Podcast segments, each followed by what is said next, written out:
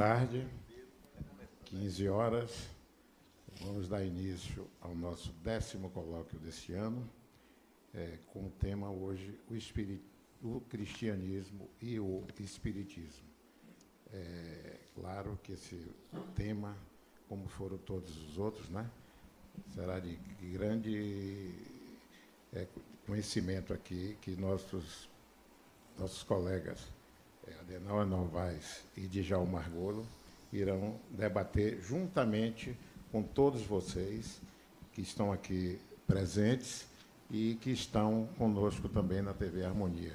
Que o princípio desse colóquio é justamente isso, é a participação de todos, a integração, a interação de, de, de pensamentos, de conclusões, é? de, de abertura da consciência. Bom, é, esse colóquio nós distribuímos nos cursos aí, quem chegar aqui, esse panfletozinho, que ele tem um número.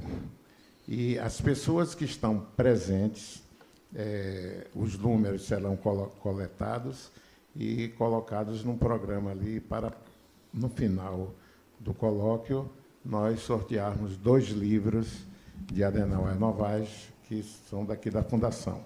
E um livro será sorteado para quem estiver na TV Harmonia e chegar no chat e colocar o nome e o número da sua cartelinha que foi que foi ofertada, oferecida aqui durante é, a semana, ok?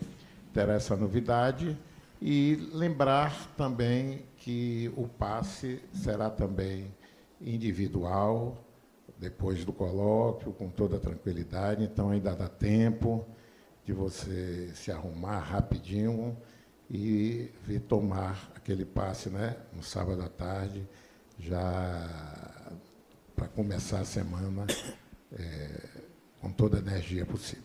Então vamos começar e temos abertura, como sempre, de Adenauer Novaes.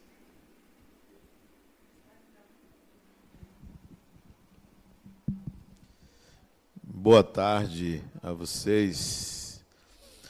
Para mim é um grande prazer estar aqui com o Djalma, com o Marco e com vocês, falando sobre é, assuntos que dizem respeito ao espiritismo, ao espiritual, emitindo opiniões. Claro, são opiniões, não são verdades absolutas, mas é, estarmos aqui, ou eu estar aqui, é, refletindo com vocês sobre como penso, como entendo que as coisas acontecem. É, quando eu estu comecei a estudar o Espiritismo, eu vi claramente que o Espiritismo era um movimento religioso. Claramente, sem dúvida alguma, é, a sociedade assim enxergava, assim enxerga e pelas temáticas, pela abordagem, pela prática, é de fato um movimento religioso. E esse movimento, ele tem suas bases, suas práticas fundamentadas na, no cristianismo.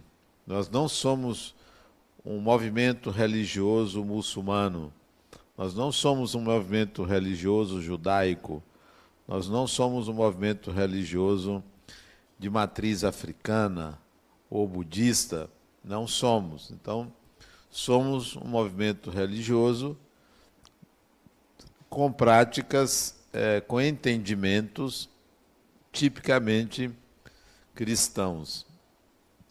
E é, há muitos anos eu me questionei se deveríamos continuar dessa forma se deveríamos ampliar esse movimento para além dos muros religiosos, alcançar um, um outro status, um outro estágio, sermos também um movimento científico, penetrarmos as academias. Só um instantinho, por favor, vocês podem fechar essa porta, deixar essa porta permanentemente fechada, deixe sempre fechada tá? Deixa a pessoa entrar e fecha. Obrigado. Então, voltando, ser, é, entrar na academia, buscar a academia, é, participar de experimentos científicos. Se deveríamos fazer isso, sim, deveríamos ter uma perna acadêmica, mas isso, ao longo dos anos, não se tornou possível. O Espiritismo também traz uma filosofia, e essa filosofia, ela, ela é bastante ampla, mas ela também não se apresenta ou não se mostra é, para passo ou para e passo com as filosofias que são ensinadas nas universidades ou que, que são objetos de estudos filosóficos, né? O Espiritismo é encarado exclusivamente como um movimento religioso, em que pese alguns temas, alguns assuntos, eles é, merecessem investigação científica. Isso creio que talvez venha a acontecer. Talvez, eu não tenho certeza se vai acontecer. Depois eu digo por quê. Bom, mas também eu me questionei se poderia ser diferente. Se o Espiritismo poderia ser, é, poderia alcançar o que hoje alcança sem essa roupagem religiosa. E eu creio que não, não seria possível. Já vou respondendo. Por que não? Por vários fatores. Primeiro, os instituidores, aqueles que instituíram o Espiritismo, eles têm um psiquismo notadamente religioso. Eram os pais da igreja, eram ou são espíritos é, que têm uma tradição religiosa católica, cristã. Então, os instituidores não eram budistas, não eram muçulmanos, não eram do candomblé. Então, dificilmente trariam uma ideia religiosa diferenciada.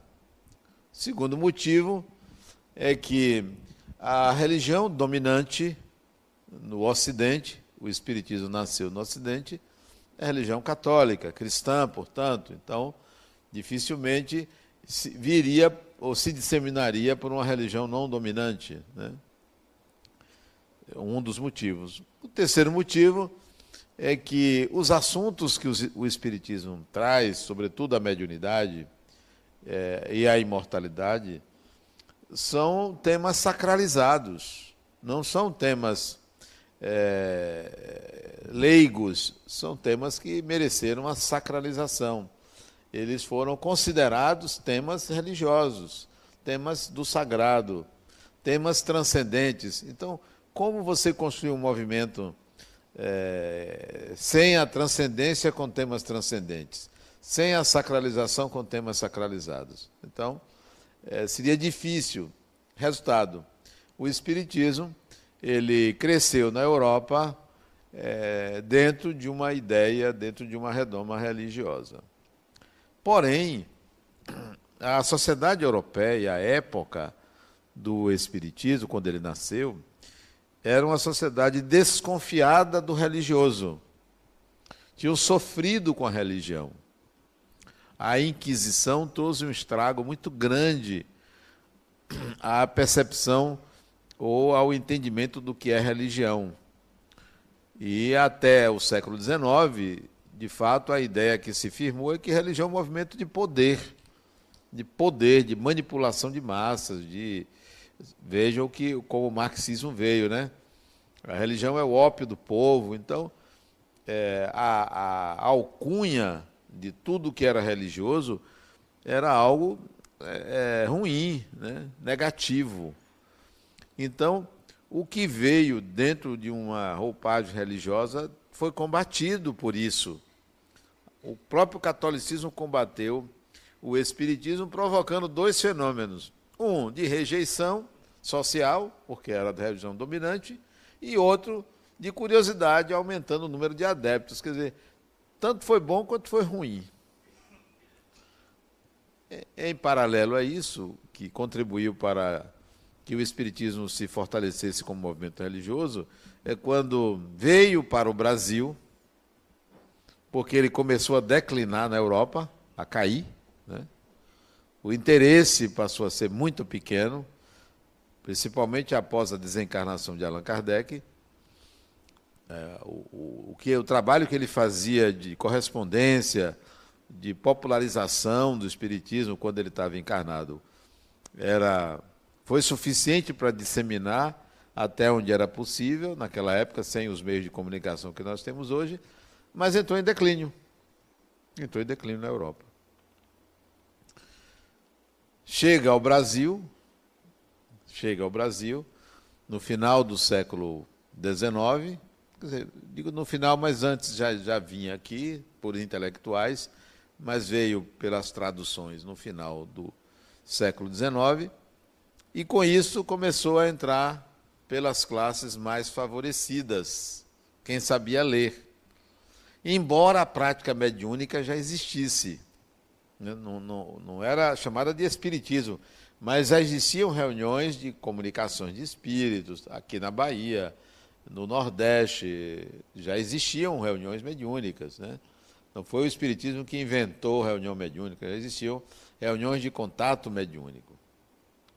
Bom, quando o Espiritismo começou a se popularizar, a chegar às, a todas as classes sociais, e foi devagar porque a maioria era analfabeta, isso é fato, foi, foi demorou, só veio realmente se tornar mais popular no final do século passado, por incrível que pareça, no final do século passado, um século ou mais depois de surgimento, é que o Espiritismo foi penetrando na sociedade e eu, eu acredito isso em parte ao fenômeno Francisco Cândido Xavier. E aí é que o movimento se transformou em religioso mesmo. Hoje o Espiritismo é um movimento religioso. Não é um movimento científico, não é um movimento filosófico, não interfere na ciência, não interfere na filosofia, é, não interfere na sociedade da forma que os outros movimentos religiosos interferem porque é muito pequeno. Bom, é, posso falar mais um pouquinho? Pode? Tem, tem um detalhe que eu é, acho relevante, é que os meios acadêmicos eles têm se interessado não pelo espiritismo, porque espiritismo é religião, ele não vai ser, não vai ter uma cadeira na universidade, não vai ter uma cadeira assim, filosofia espírita, não vai ter, né?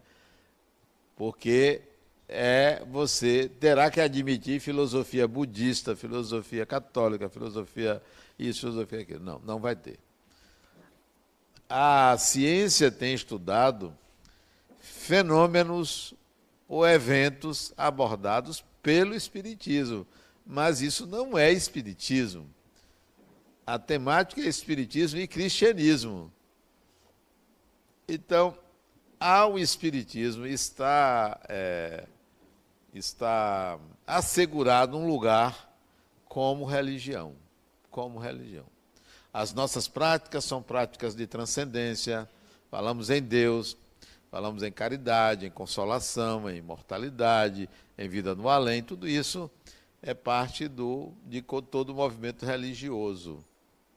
Então, está assegurado um lugar como religião. O que a ciência hoje, timidamente, e muito timidamente, tem estudado alguns é, fenômenos que o Espiritismo afirma ser de domínio do espírito.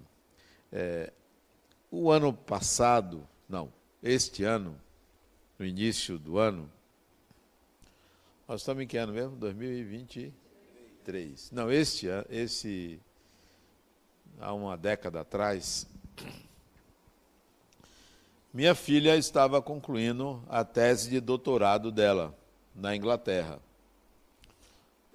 E ela tinha feito o mestrado dela em São Paulo pela PUC Paulista. E a tese de mestrado, a dissertação de mestrado dela foi sobre saúde e espiritualidade.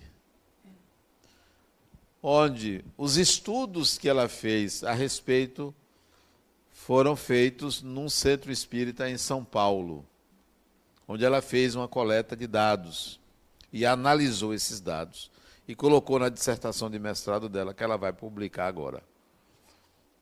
E a época da, do doutorado dela, que não foi sobre saúde e espiritualidade, foi, foi algo envolvendo aspectos políticos eh, relacionados à corrupção.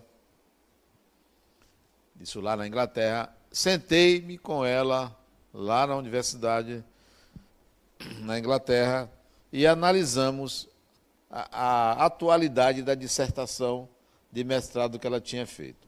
Entramos na USP, que ela fez um doutorado sanduíche, entramos na USP e verificamos todas as teses de doutorado e de mestrado relacionadas à espiritualidade, que é o que acontece hoje quando a universidade tem uma disciplina sobre espiritualidade. E verificamos que de 100 dissertações de doutorado, ou de mestrado, melhor dizendo, nenhuma, nenhuma tratava do espírito.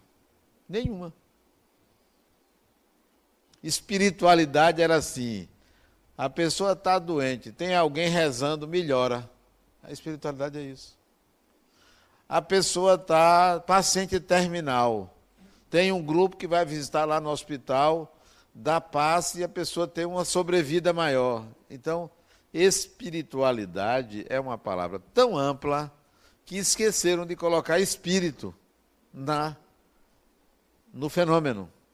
Então não estudam mediunidade, não estudam imortalidade, psicografia. Bom, então, para chegar na academia como mediunidade, vai demorar. Recentemente, a Fundação La Harmonia trouxe aqui dois pesquisadores da Universidade Federal de Juiz de Fora, que fez um trabalho muito interessante de revisão bibliográfica sobre pesquisas em torno da questão do espírito, não de espiritualidade, do espírito. E eles trouxeram uma relação enorme de pesquisadores ou de pesquisas no mundo sobre EQM, fenômenos de quase morte, mostrando a dissociação mente-corpo. Psicografia, mostrando a continuidade no eu, depois da morte. Psicografia, reencarnação, o tema, de fato, reencarnação. Então, existe no mundo pesquisa, sim, sobre esses assuntos pouquíssimo no Brasil, pouquíssimo. O país mais espírita do mundo não faz pesquisas sobre o espírito, né? mas faz estudos sobre espiritualidade, sobre o poder da oração, sobre incenso, sobre isso, sobre aquilo, mas não sobre o espírito. Né? Mas isso é um começo. Vamos ver se daqui até o ano 2850 a gente chega lá em botar o espírito na na academia. Bom, o fato, para resumir minha fala inicial e não deixar de Jalma ali agoniado em querer falar, é, o Espiritismo é uma religião cristã. Ela é uma religião cristã. Se transformou numa religião cristã. Se transformou, não, sempre foi. Próprio Allan Kardec coloca é, o espírita cristão, não, como é que ele chama? Ele coloca alguma coisa que coloca o evangelho, o espiritismo, o cristianismo, tudo no mesmo Hein? Não, não é o título do livro, não. Ele diz que é uma doutrina cristã, ou alguma coisa assim. Talvez Djalma lembre. Então, é, vamos ver se a gente consegue avançar um pouco para discutir mais essa questão. Djalma com a palavra.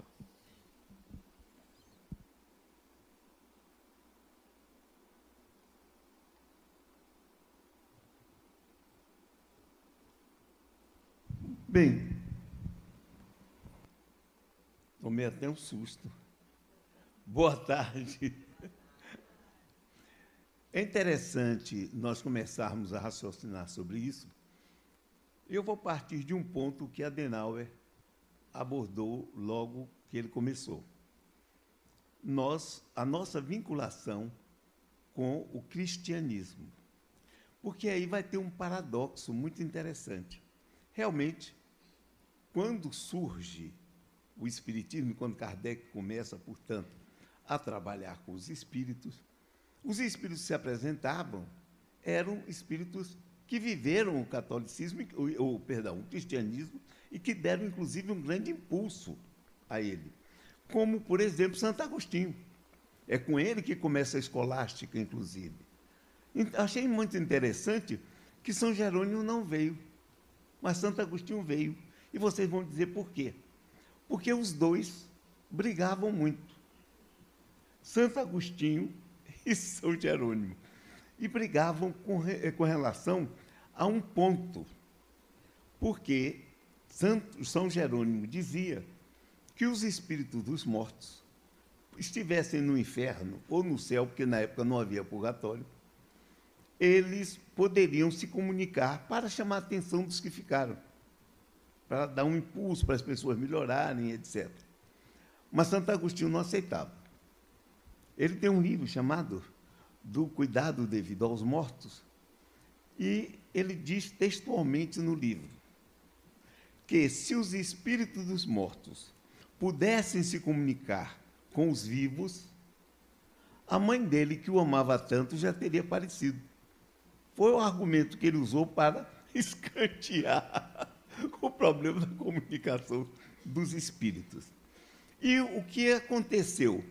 O próprio movimento cristão afastou determinadas possibilidades que tinham na antiguidade. Por exemplo, eles foram muito influenciados por Platão, mas não aceitavam a reencarnação. Um que começou a aceitar algo parecido, que foi Orígenes. Orígenes dizia, inclusive, que no mundo espiritual existem os países que existem aqui. Então, lá teria judeu, lá teria egípcio, lá teria mesopotâmicos e assim sucessivamente. E que eles encarnavam. Era a pré-existência da alma. Olha que coisa. E que essa alma, ao voltar, poderia, inclusive, um egípcio nascer em Israel. E aí era aquele indivíduo que gostava mais do Egito, gostava muito. Poderia um romano nascer entre os cartagineses. E assim sucessivamente. E depois ele disse o seguinte: haverão muitos fins de mundo. Por quê? Porque esta é uma terra, quando ela chegar no final, haverá o julgamento dos vivos e dos mortos os, as, os bodes, eu não sei porque chamavam de bode, eu acho que é prefere, sei lá. Os bodes irão para o inferno e as ovelhas irão para o céu. Mas, quando chegar nesse fim de mundo, vai aparecer depois uma outra terra. E aqueles que sobraram aqui Minto, eu disse que iam para o inferno, não iam, eles iam ficar aqui. Na segunda terra ia passar todo um tempo e ia passar todo um tempo e o que, é que iria acontecer? Haveria um outro na segunda terra, um outro final de mundo, uma nova escolha. E assim ia se sucedendo. Ora, haveriam, portanto, encarnações de terra em terra, de terra em terra. Então, reencarnação, porque o espírito que continuou na primeira e na segunda vai para a terceira e lá vai ele. Mas na última terra, no juízo final, vai acontecer um fato muito interessante. Satanás vai voltar a ser um anjo de luz. Por isso ele foi condenado. Houve uma briga feia quanto a isso. Pediram que ele fosse colocado como herege, porque ele falou, no fundo, em reencarnação. Bom, e o movimento cristão, de uma maneira geral, tomou uma posição contra duas coisas: comunicação dos mortos, porque só podia se comunicar espíritos de santos, e ou então o diabo. Só duas. Duas almas. Então, os bons ou os maus. podiam se comunicar. Mas não era para trazer mensagem, não. O que o mal era para atrapalhar. E o outro não, para ajudar. Vários indivíduos tiveram visões do mundo espiritual e etc. Porém, há um ponto fundamental. Hoje, nós vimos, quando Adenauer falava, que o movimento espírita está vinculado com o cristianismo. É uma coisa muito híbrida. Por quê?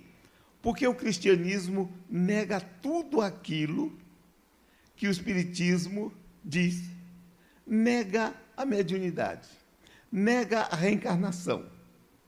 Quando a gente morre, ou vai para o céu, para o inferno ou para o purgatório. O espiritismo, quem pode, quem é que faz com que o homem se salve? A graça de Deus. O que é que é a graça de Deus? Deus gratuitamente escolhe ele pode escolher Adenauer para salvar. Então, no último momento, quando ele tiver para desencarnar, o que é que vai acontecer? Ele de repente tem uma epifania e abjura o espiritismo, se torna cristão, tá? E aí vai para o céu. Porque Deus gratuitamente fez isso com ele. Mas Djalma, que não, não foi favorecido pela graça de Deus, vai para as profundas dos infernos. Então, observe, observe uma coisa. Quando começaram aqui no Brasil o movimento, claro, como disse Adenauer, o movimento, o, o, cristianismo aqui era imperante. E Kardec, ele tinha uma influência muito grande do cristianismo. Primeiro, porque ele nasceu em Lyon. E Lyon era um baluarte que vinha desde as épocas dos martírios. Vários mártires foram é, mortos, torturados em Lyon. E depois ele foi estudar com Pestalozzi, que era protestante. Então ele teve uma influência muito grande do cristianismo. Muito grande. Os espíritos que trabalharam no movimento espírita, e vocês podem ler nos prolegômenos lá embaixo, todos eles, com exceção de Sócrates e Platão, eram cristãos, ou católicos ou protestantes, como Benjamin Franklin, é? outros mais ou menos, como Fenelon e etc. Então vejam, e ele, Allan Kardec, faz é, um livro, escreve um livro, baseado nas comunicações mediúnicas, que é o Evangelho segundo o Espiritismo, que é um livro tipicamente católico na forma de abordar as coisas. É um lugar que diz, inclusive, que o sofrimento é uma bênção que Deus envia aos seus eleitos. Então, quando você estava sofrendo, você era o eleito de Deus. Quem não sofre não é eleito de Deus. é um problema muito sério. E aqui nós tivemos, ele colocou muito bem a influência católica e uma eh, cristã, mas melhor dizendo, era muito mais católica porque nós éramos um país altamente católico. Depois é que o protestantismo entrou e fez uh, o seu movimento. Mas aí aconteceu um fato mais interessante. Começou a haver aqui uma necessidade, as pessoas que tinham o catolicismo embrenhado na própria mente, no inconsciente, começaram a fazer uma fusão entre as duas coisas. Pegaram um livro aqui no início, um livro chamado Os Quatro Evangelhos de Rustem. E aí se tornou a Bíblia dos Espíritas, que é uma, uma mistura de movimento espírita, de, de espiritismo, de catolicismo, de cristianismo e etc. Agora, tem um problema interessante. Os espíritos com Chico Xavier, quem era o espírito que influenciou bastante? Emmanuel, padre em inúmeras encarnações a linguagem dele é tipicamente cristã. Um outro espírito que também, segundo se diz, teve várias encarnações dentro do catolicismo, Joana de Ângeles, com Divaldo Pereira Franco. E aí nós fomos nos acostumando a pensar que tudo era a mesma coisa. E quando não é.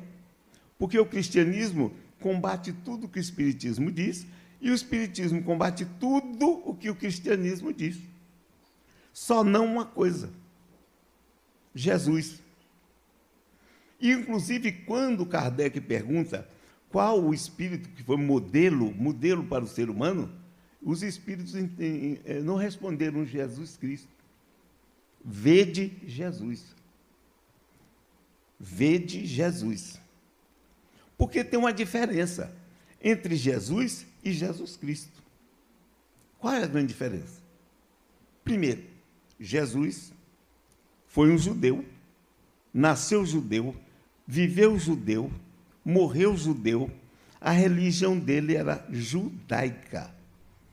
Huberto Roden, o filósofo catarinense, ele diz, diz, é, diz num livro dele, se Jesus voltar à Terra, ele vai reunir todas as denominações cristãs na ONU e fazer uma peremptória declaração.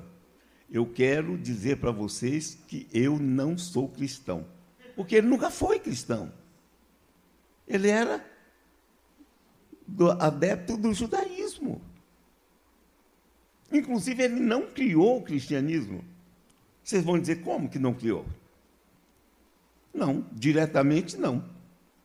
Tanto, inclusive, que os apóstolos continuaram judeus. Quando você lê o Ato dos Apóstolos, que vê que no Pentecoste 3 mil se converteram, sabe o que era conversão? Continuava judeu e aceitava Jesus como Messias. Messias quer dizer o quê? Ungido. O que é ungido? Pegava o óleo que estava no Santo dos Santos, que era semelhante a uma água fluidificada, e, por exemplo, Adenauer, naquela época, um sumo sacerdote, ele iria ser colocado, né, e a, esse munus iria ser colocado dele. Então, pegavam o óleo e jogavam na cabeça dele, dando umas preces, rituais. E aí, daí por diante, ele passava a ser o quê? Um Cristo. Sabe por quê? um Cristo. E eu acho que ele é muitas vezes. então vamos observar aí um Cristo. Por quê? Quando é que aparece essa história de Cristo? Muito depois da morte de Jesus. Quando entra na história um fariseu, inteligente, trabalhador, mas meio atrapalhado, chamado Saulo. Saulo, que depois passou a ter o nome de Paulo de Tarso. E por que, que aconteceu isso? Ele foi para uma região chamada Antioquia da Seleucida e lá, pela primeira vez, muito tempo depois da morte de Jesus, foram os cristãos denominados de cristianoi. Cristianoi por os, os politeístas, para gozar com a cara dos cristãos, chamavam eles de cristianoi. E o que é cristianoi? ungidos, porque é a tradução de Mexiá, que vocês encontram na Septuaginta, que foi a tradução que Ptolomeu do Egito mandou fazer para colocar na biblioteca de Alexandria. Então, lá o que é que acontece? Se você observar e pensar, Jesus Cristo foi um, eu digo, não foi não, não foi mesmo. Porque se você ler a Septuaginta, que é a tradução do chamado Antigo Testamento em grego, você vai encontrar Cristo por todo lado, porque os reis eram Cristos, os sumos sacerdotes eram Cristos, todas as autoridades eram Cristo, porque todos eram ungidos. A tradução, o nome Cristo, é no grego a tradução para ungido. Então ficou. Quem trouxe isso? Paulo, por quê?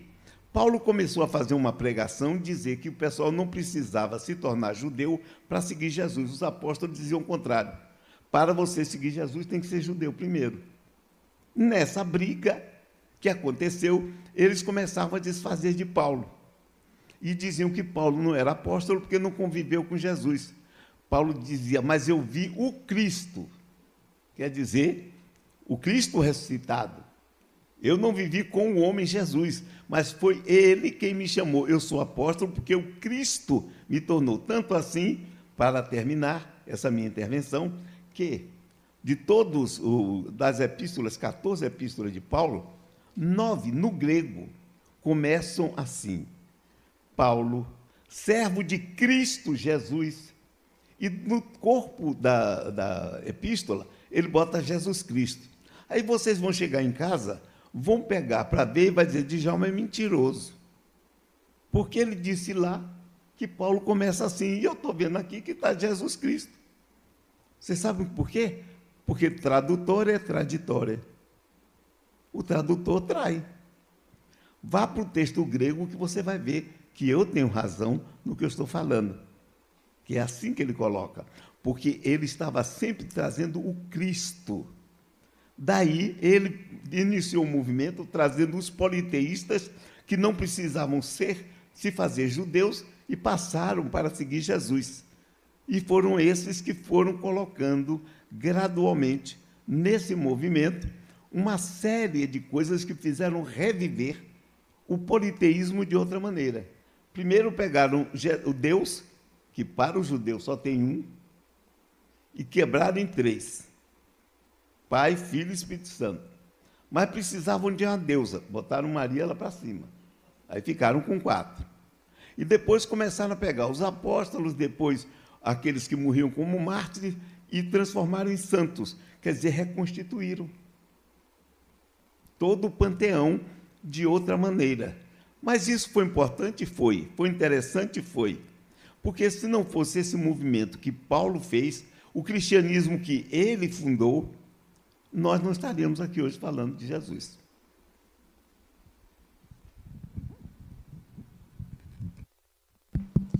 É, Djalma falou sobre o paradoxo do Espiritismo ser é, uma, uma, uma seita, uma ideia cristã.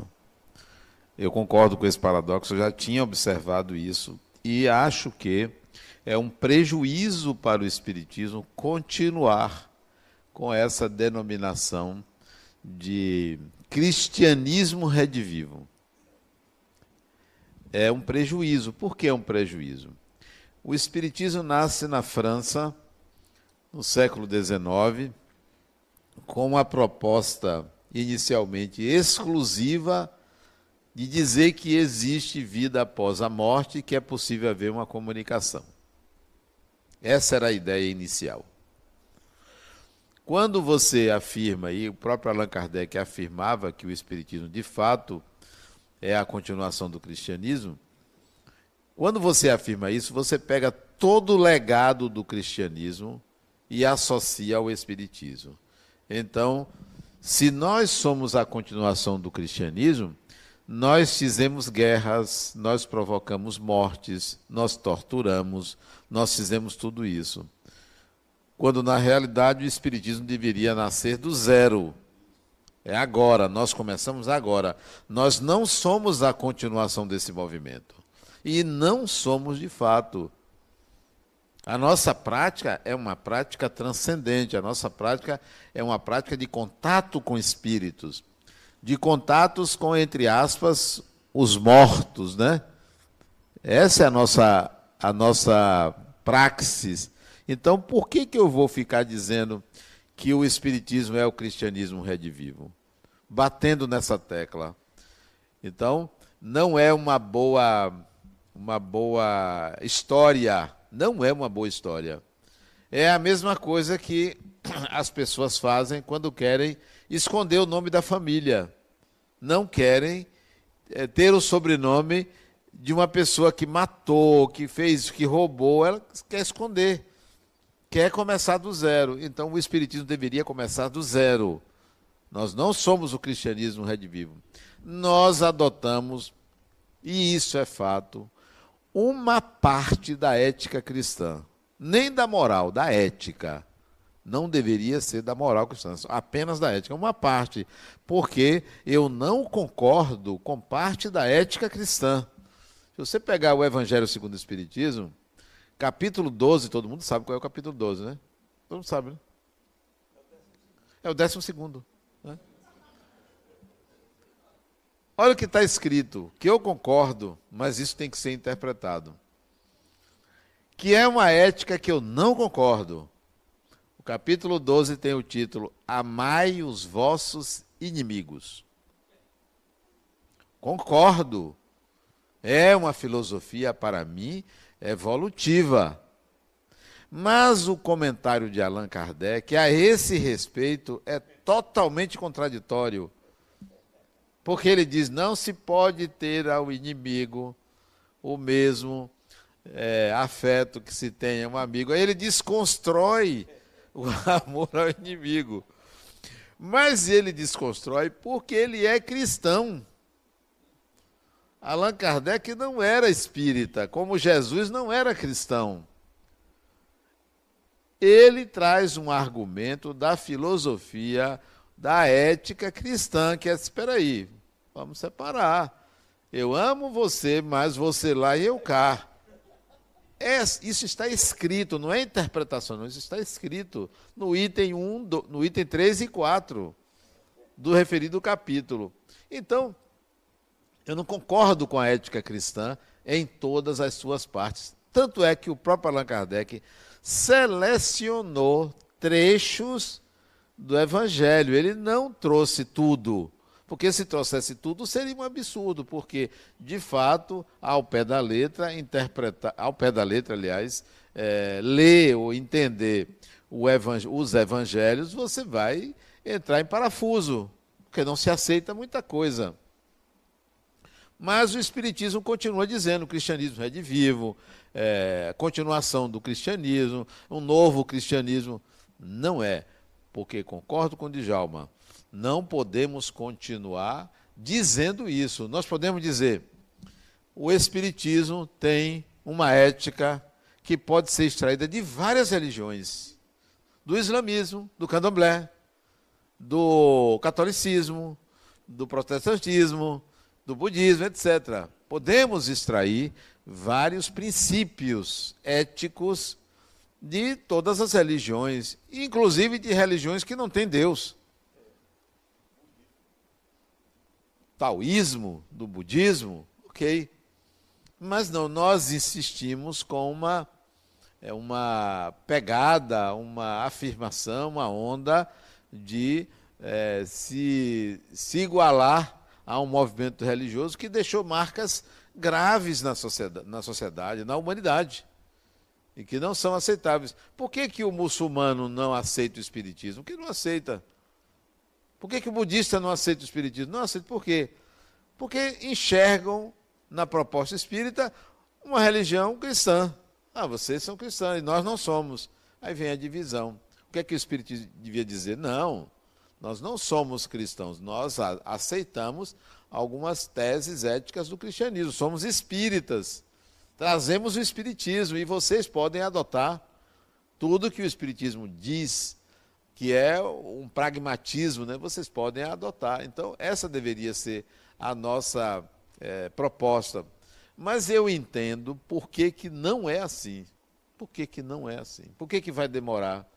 Porque se nós estivéssemos aqui, eu e Djalma, é, toda semana falando da forma que nós falamos, discutindo filosofia do Espiritismo, discutindo pragmaticamente o Espiritismo, ia ter meia dúzia de pessoas aqui.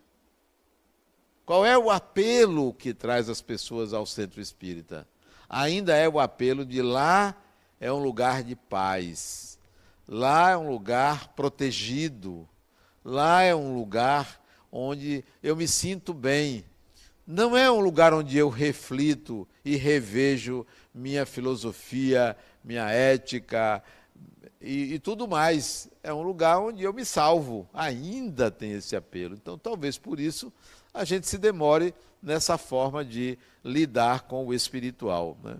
É, entendo também que quem trouxe o espiritismo, ou os espíritos que é, impulsionar o espiritismo no Brasil, como Djalma disse, eles são é, vinculados à igreja. Vinculados e não, e não, não estão errados. Não se está a dizer você está errado. Porque se eles não trouxessem, quem ia trazer? O empresário que desencarnou? O contador que desencarnou? O vendedor, o corretor que desencarnou? O engenheiro que. Não. O religioso que desencarnou é que se interessa em promover algum tipo de é, desenvolvimento pessoal via religiosa, pela via religiosa. Então, quem se interessa são os religiosos desencarnados. Né? É, talvez quando Djalma desencarnar, breve, não sei, né? Não, é, isso é só especulação. Desencarnar, ele resolva fazer diferente, não sei. O que, que você acha, Djalma? Eu concordo plenamente. Eu disse, inclusive, aqui, já disse, que eu teria a maior alegria do mundo quando eu desencarnar, se a Denal estiver lá me esperando. Será um momento de profunda alegria, de muita satisfação.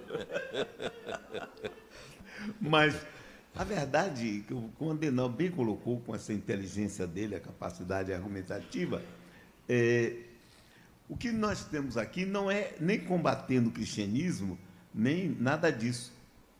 Na verdade, nós temos uma influência. Observe o que eu disse. Os apóstolos de Jesus só aceitavam o indivíduo para se tornar um seguidor de Jesus, porque não havia o nome de cristianismo nem de cristão, para serem seguidores de Jesus, se eles cumprissem todas as regras judaicas, se eles se fizessem, se eles se circuncidassem. Olhem bem, tanto assim que quando Paulo começou a pregar, uma das imposições que foi feita ah, pelo pessoal de Jerusalém, do chamado Novo Caminho. Vocês já sabem o que é isso, né? já falei várias vezes aqui. Era a nova, eh, o novo caminho religioso. Você tinha o caminho dos fariseus, os caminhos dos saduceus, dos essênios, e agora era um novo caminho. Quer dizer, uma nova tendência dentro do judaísmo. Então, eles inclusive mandavam atrás de, Jesus, de, de Paulo, quando Paulo fazia a pregação, pessoas desmentindo o que Paulo dizia. Era uma briga de foice no escuro. Parecia realmente espiritismo nesse ponto. Era briga mesmo, briga séria.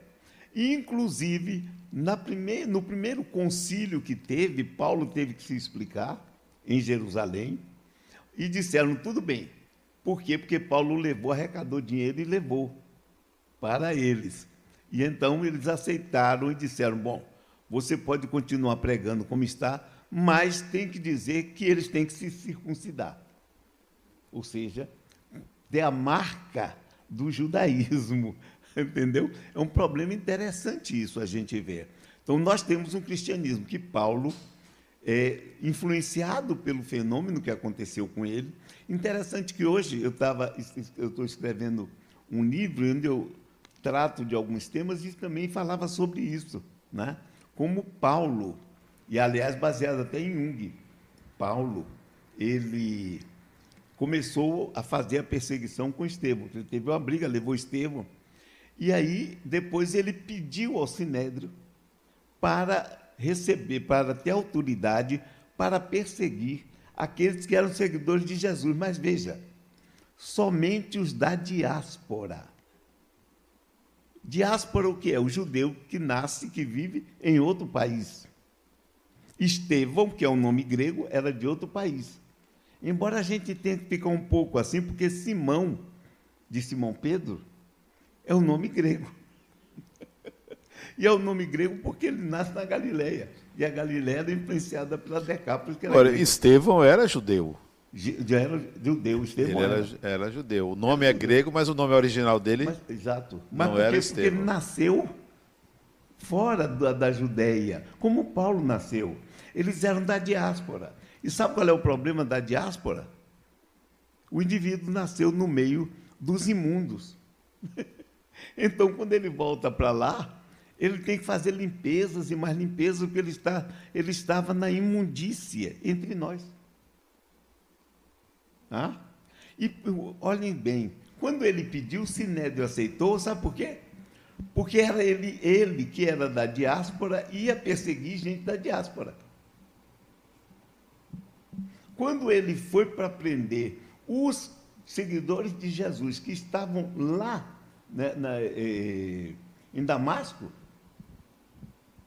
foi ele quem pediu para ir, para fazer isso também. E ele foi. No meio do caminho, ele tem a, a epifania. Ele vê Jesus, Saulo, Saulo. Sabe o que acontece? Eu estou com Jung. Ele vinha sentindo um problema. Porque ele começou a perseguir e verificou o seguinte: que as pessoas não ficaram com medo da morte de Estevão. Mas Estevão, na hora de morrer, depois do apedrejamento, ele pede que Deus não impute os pecados, ele perdoa os que o mataram. Então, quando ele começa a perseguir, as pessoas começaram a reagir da mesma forma. Ele começou a entrar em paranoia. Então, naquele momento ali, diz, é, ele estava, ele tinha um, um conflito de tendências. A tendência judaica, a tendência de defender a religião dele e uma outra tendência que nasceu do comportamento dos que eram perseguidos. Então, naquele momento, é Claude. O selfie dele entra. Vamos acabar com esse negócio? Para com isso.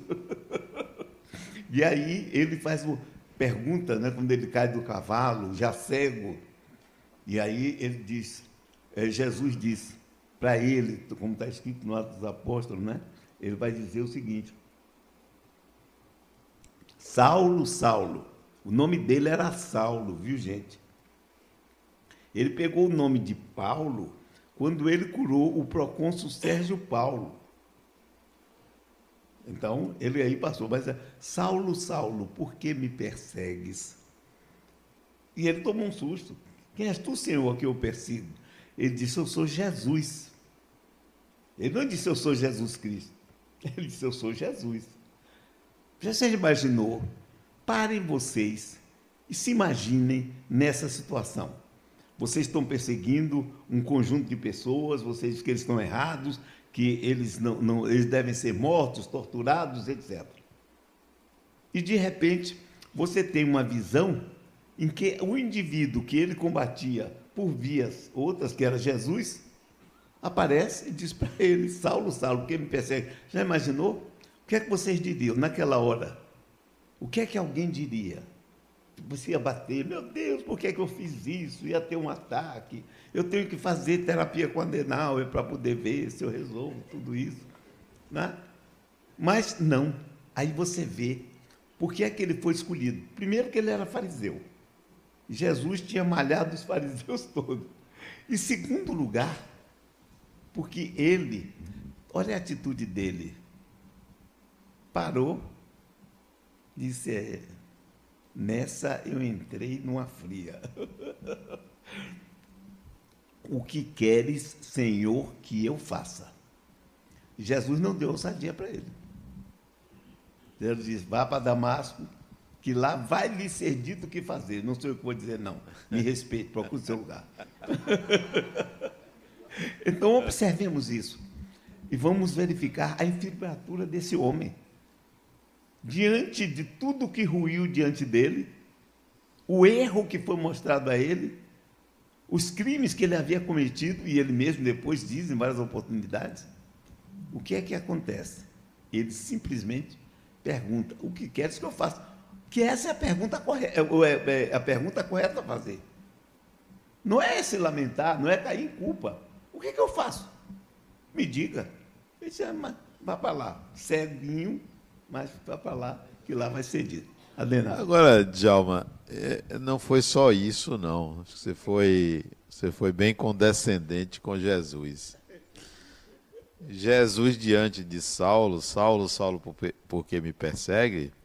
Derrubou ele do cavalo. Ainda cegou ele. Oi? Tava com raiva. Não foi assim, meu filho, vem cá, eu amo você. Não foi nada disso. Derrubou o cara do cavalo. Ainda cegou ele. Deixa eu lá, se resolva. Não comigo. Né? Aquele Jesus bonzinho tal. Não, nada disso. Pois é, você acha que, que Saulo teria outra alternativa se não dizer, olha, é melhor eu concordar, porque se ele me derrubou e me cegou, o negócio é, vai ser pior, não é não? Bom, aproveitando, ah, ainda tem um tempinho? Tem intervalo não, né? Tem não, né? Mais tarde que horas? Que horas? 15 minutos. É, eu acho também interessante a gente analisar a, o cristianismo nascente, ele não foi tão natalino, não foi tão bonito, não teve a, a purpurina que a gente acha que teve, né? As disputas começaram. Aliás, as disputas existiam ainda no tempo de Jesus, existiam disputas entre os apóstolos, né? E existiam disputas e pessoas que queriam entrar no, no meio e não conseguiam. O movimento era um movimento humano, não era um movimento é, parecido com a imagem que a gente tem, algo muito transcendente. Era uma coisa muito natural, muito humana. Né?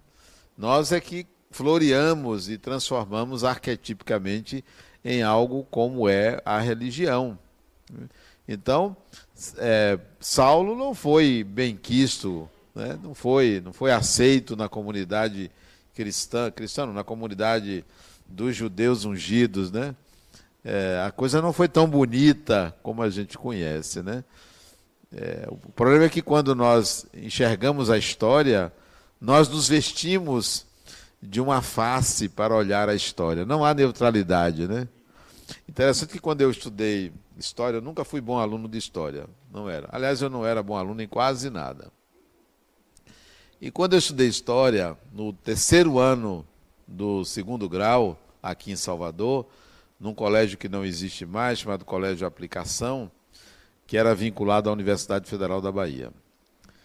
A professora de história era uma mulher.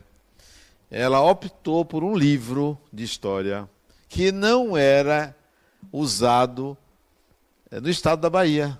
Não era usado. Porque o autor, se eu não me engano, não sei o que lá, Barnes, era protestante. É, era protestante. Porque os livros de história eram livros de católicos, que contavam a história pelo lado dos vencedores. E esse autor era mais neutro. Então, quando você lê sobre o cristianismo nascente, em geral, você tem uma tendência salvacionista, você tem uma tendência piedosa, você tem uma tendência misericordiosa, você tem uma tendência a se enquadrar é, naquele que deve perdoar, que, de, que tem pecado, lá ele, né? Que tem pecado, que tem isso, tem aquilo. A tendência é essa, então você se contamina pelo seu próprio olhar ao enxergar a história do cristianismo nascente. Da mesma forma, quando você olha o Espiritismo, você tem a mesma tendência. Só que é uma guerra de foice. Entre os espíritos desencarnados, eles não se, não se alinham. Você não vê um médium receber o mentor do outro. Não vê, não. Há uma disputa de, de territorial. Há uma disputa de adeptos mas isso é absolutamente natural.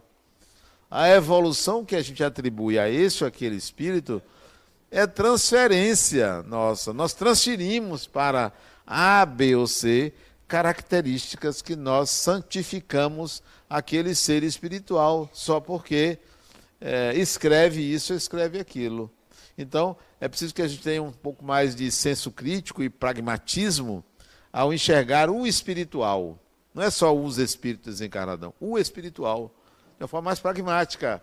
Porque o fenômeno é real como é real. Ele não é glamuroso, ele é real. Se você vê a queda de uma cachoeira, a queda de uma cachoeira, aí você vai no interior, que cachoeira bonita, vá ficar embaixo para você ver. Né? Ali pode gerar é, não sei quantos megavolts Aquilo é força, mas a beleza quem coloca é você. Aquilo é um fenômeno natural. Então, o espírito é um fenômeno natural, mas você transforma em algo sobrenatural.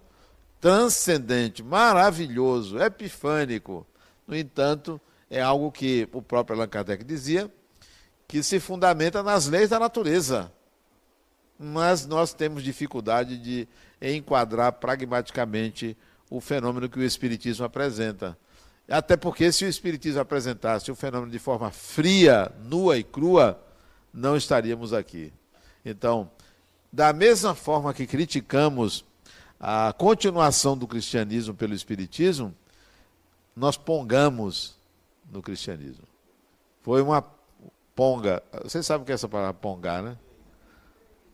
Pongar, você aproveita o movimento e já sobe. Então, nós entramos na onda, surfamos na onda do cristianismo. Criticamos, mas nos apoiamos né? na, naquela, naquela onda. Só para ilustrar, Djalma, eu fui convidado a falar numa igreja. Você já foi? Já falou? Já, né? Eu falei na igreja. Foi uma experiência emocionante, sério. Foi uma senhora que foi minha paciente, Dona Solange. No aniversário de 80 anos, ela disse: Meu filho, eu queria que você fosse falar no meu aniversário. Vai ser na igreja das. Não sei o nome se é. Ali no Garcia. Doroteia ou, ou Sacramentina, um negócio desse, uma das duas. Onde era o colégio 2 de julho ali, uma igreja. Agora, você não pode falar em espiritismo. Não se preocupe, né? Pela senhora, eu vou, eu vou seguir a isca. Né? Não pode, meu filho, porque o padre vai estar lá, vai fazer a missa e tal. Eu disse a ele que eu queria que você falasse, que eu gosto muito de você, você é meu terapeuta tal. E eu, não, dona Sônia, não se preocupe não, que eu não vou falar. Né? Primeira vez que ia pregar na igreja. E a igreja estava lotada, aniversário dela, né? Eu fui. Mas sabe o que é? O escorpião. Não diga o escorpião para ele não ferrar. Ele vai ferrar. O marido dela foi meu paciente antes dela. O marido dela foi meu paciente. Ele desencarnou. Né? Não era o nome dele, seu doutor Clarindo, era um médico, né? gente boa. Ele foi meu paciente e ele desencarnou. Eu comecei a sentir a presença do doutor Clarindo ali no aniversário de 80 anos da viúva. O negócio começou a coçar, coçar, eu vou falar, não vou falar, falo, não falo. Adenal, você prometeu. Eu, meu amigo, você prometeu. Não, eu vou, eu não vou falar. Aí falou todo mundo. Falou o padre, o último a falar foi eu. Olha a distinção que ela me deu. E eu me levantei, não vou falar. Não vou falar. Aí comecei. Ela estava ali, ela, os filhos, netos, tios e irmãos, um bocado de gente, família toda, convidados, não sei o que lá. Eu ali coçando, chega, estava assim, tremendo, Dijão, um negócio sério. Aí eu levantei não teve jeito. Meus irmãos, eu estou sentindo a presença do doutor Clarido aqui. Bem assim. Comecei assim, não teve jeito. Sabe aquele negócio que pega você, né? Aquele negócio que arrepiou, já era. Olha o que foi que aconteceu. Aí falei, falei da mediunidade, reencarnação. Uma palestra espírita. Ok. Terminei, sentei do lado do padre. O padre chegou assim para mim e disse: Ele estava aqui mesmo? o padre não aguentou, perguntou: Ele estava tá aqui mesmo? disse, não tenha dúvida, padre. Então, isso é a gente pongar, sabe? O pongueiro cristianismo.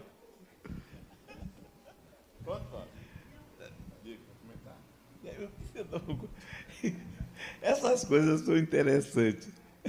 Quando a gente participa desses eventos religiosos. Eu participei muito dessas reuniões que o pessoal fazia de um, de um culto místico, é, de múltiplo, né? de várias religiões, ecumênico, culto ecumênico. E eu ia falar na, quando o pessoal se formava. Quando chegava lá, o protestante, o pastor e o padre, eles queriam sair logo. Aí a, com, chegavam para eles, uns, eles dois conversavam, olhavam para mim, você vai ficar por último.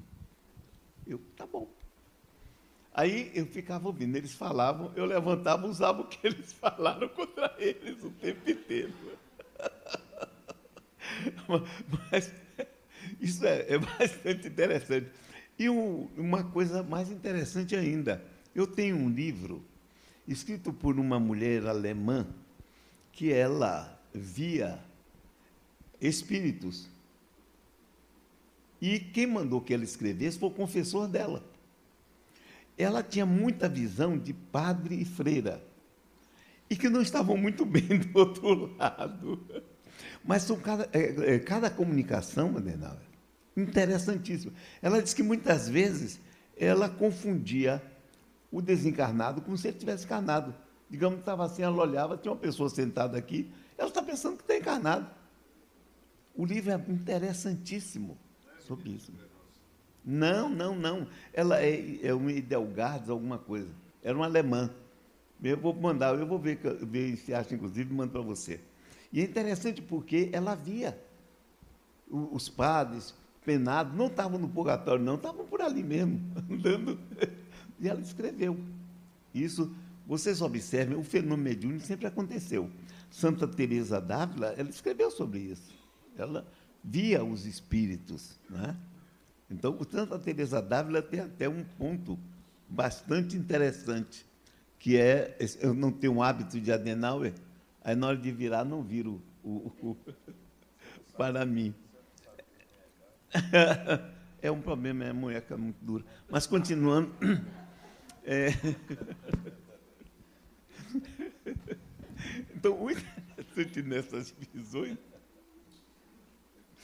é que eu, é, eu lendo o livro, a mulher dizia o seguinte: certa feita ela conversa com o padre e o padre pede para mandar fazer a missa, porque ele está no purgatório, mas ele estava ali, batendo papo com ela. Então nós vamos ver. E Santa Teresa tem um fato que eu vou contar aqui interessante, Santa Teresinha d'Ávila, que uma vez ela estava fazendo uma fadigada com muitas coisas. Aí um bispo olhou para ela e disse: Marta, Marta, estás preocupada com muitas coisas. Uma só é necessária. Ela disse: É sim, mas se não fosse Marta, Jesus não comia. Bom, é, nós vamos continuar em breve com, a, com, a, com as perguntas da plateia, não é? E do, do pessoal da. Eu quero só lembrar aqui, se alguém não, não pegou o, o, o cartazinho e, e, disse seu número aqui, para logo a mais nós vamos fazer o sorteio do livro. Né? Dois livros aqui e um. E os internautas também, que quiserem, assim, daqui a uns 15, 20 minutos, a gente é, começar a, a coletar os dados para fazer o sorteio logo depois, quando for terminar. Tem alguma pergunta aí, Cleito?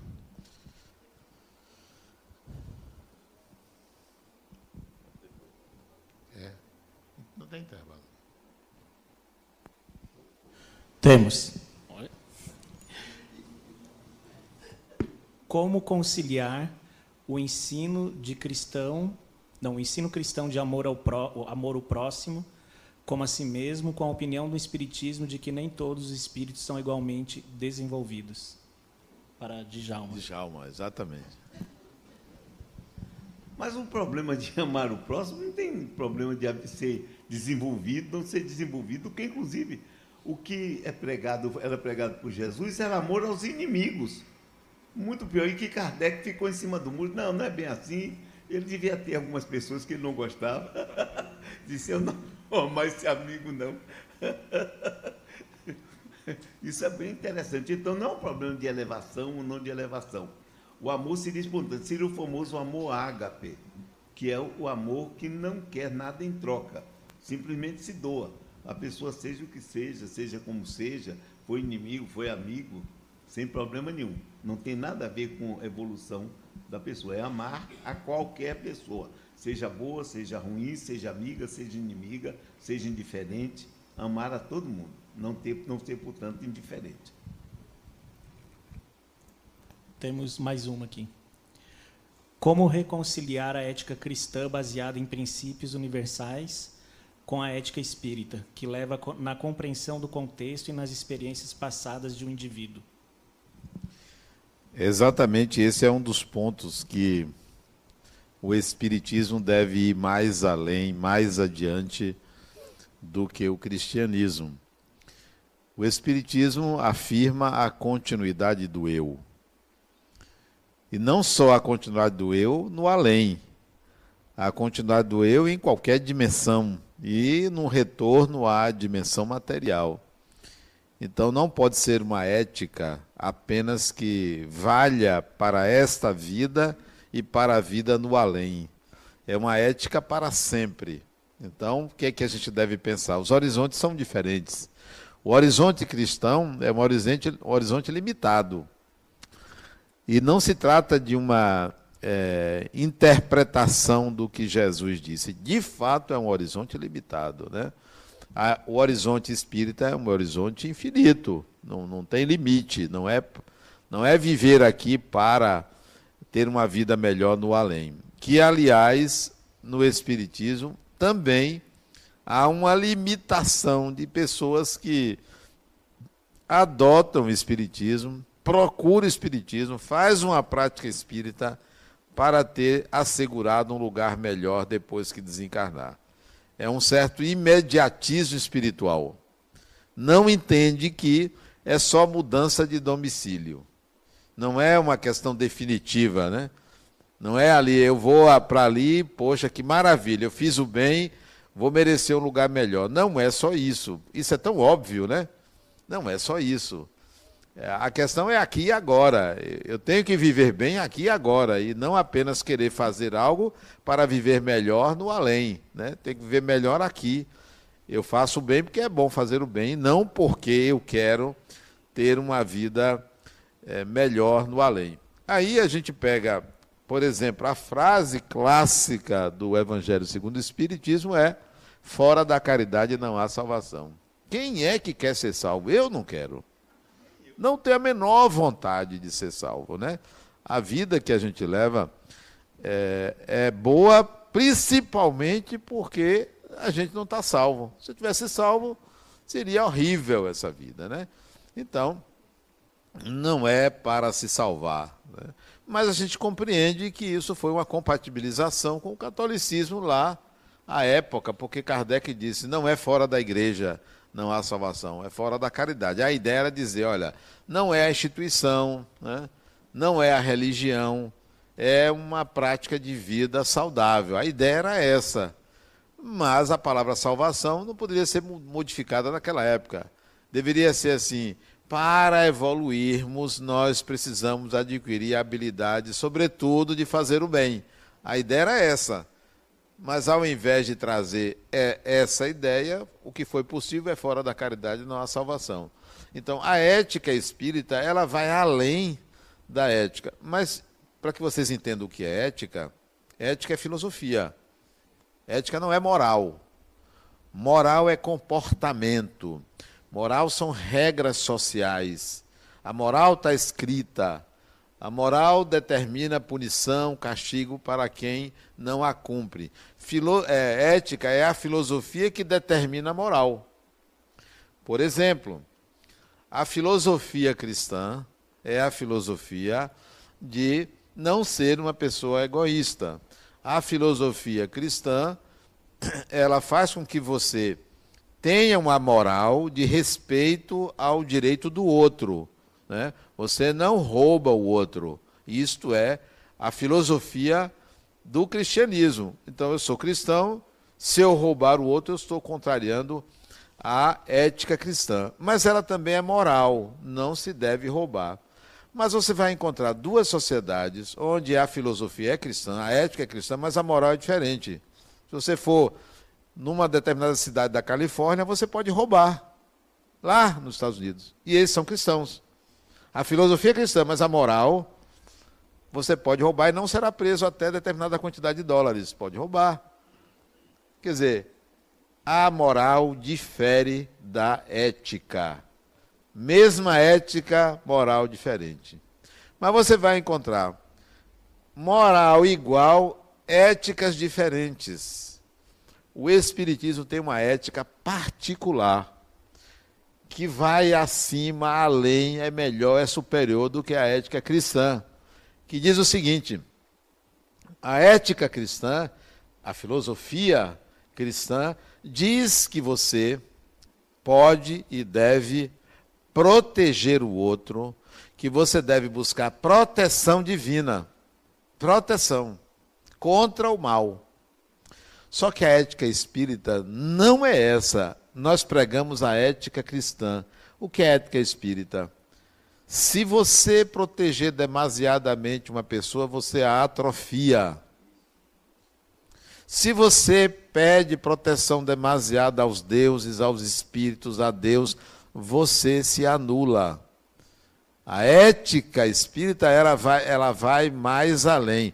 Você gera o campo da sua vida.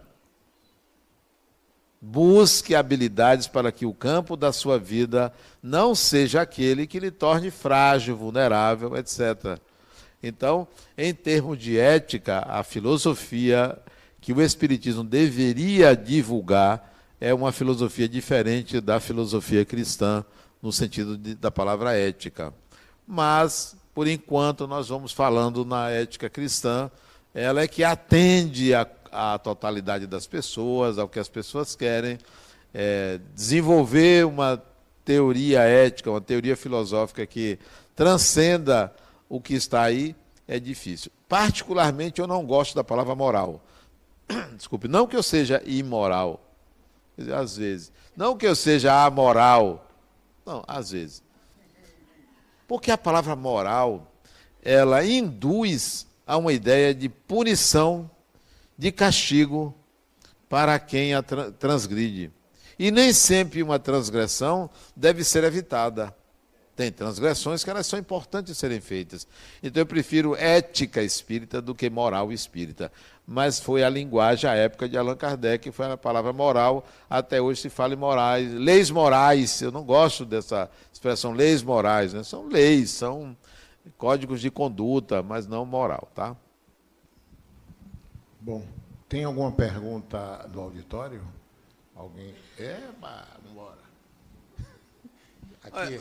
Antes das perguntas do auditório, Marcos, antes da, quem é que vai fazer lá? Tá aí com, já está com o microfone? Cadê o microfone? Já deu? Ah, está aqui? Aonde? Cadê? Ali aonde? Cadê? Tá Não, ela vai entregar ainda. Agora, peraí, antes de você falar. Antes de você falar. É, esse é o antepenúltimo colóquio desse ano, né? É antepenúltimo? Tem novembro e dezembro, né? É. Tem mais dois. A partir do ano que vem, esse evento será um evento semanal. Ele não será mensal. Será diferente, um novo modelo que nós estamos desenhando e contaremos uma vez por mês com Djalma? Uma vez por mês ele estará aqui, naquilo que será semanal. Então se preparem para termos na casa atividade sábado de tarde, com passes, com cantina, com livraria, com transmissão, com perguntas. Então, nós vamos transformar a partir de do último sábado de janeiro, dia 27, Marcos, entra. Não, 29 é segunda-feira, 28 é domingo, 27 é sábado. 27 de janeiro, nós começaremos esse evento, essa atividade semanal, com outro modelo. E é, uma das semanas do mês nós teremos o convidado de Jal Margulo, ok? Isso e... era é, o, o, último dia, o último sábado de janeiro para poder formar quatro sábados, é isso? Não. Ah, o que é? Pelo seguinte, porque é, a Fundação La Harmonia estará completando no dia 29 de janeiro, por isso que eu sei que é segunda-feira, 30 anos. E eu quero começar no último sábado de janeiro, para marcar o aniversário da Fundação La Harmonia e também porque nos sábados anteriores eu não estarei presente. E eu quero estar presente no primeiro dia. Por isso que é, vai ser no dia 27 de janeiro. É como eu sempre disse, eu nunca chego atrasado aos eventos aqui, porque só começa quando eu chego. Então eu não chego atrasado. Então eu quero participar do primeiro. O primeiro será 27, mas a partir daí, independentemente de carnaval, de qualquer feriado, nós vamos ter aos sábados de tarde, de 3 às 5 horas ou 3 às 4 e meia, vamos definir horários ainda. Está ainda na minha cabeça, nós estamos Vamos nos reunir hoje com Marco, com o outro. São três Marcos, entendeu? Ah, interessante. Marco Anton, Adenauer Marcos, Marcos Sintra. Três rapazes elegantes. Gato, eu não sei quem é o cachorro, nem quem é o elefante. Eu nem vou olhar. Nós três, junto com outras pessoas, vamos nos reunir para desenhar esse trabalho que começará no dia 27 de janeiro e será todo sábado. Ok? Tua pergunta. Boa tarde. Uma palavra que está me incomodando: salvação. Salvação de quê? O que foi que eu fiz? Por que, que eu preciso me salvar? Está parecendo quando a gente precisava se batizar para tirar os pecados. Pode me explicar por que, que eu tenho que me salvar? Obrigada. Djalma, Djalma. Ele é entendido.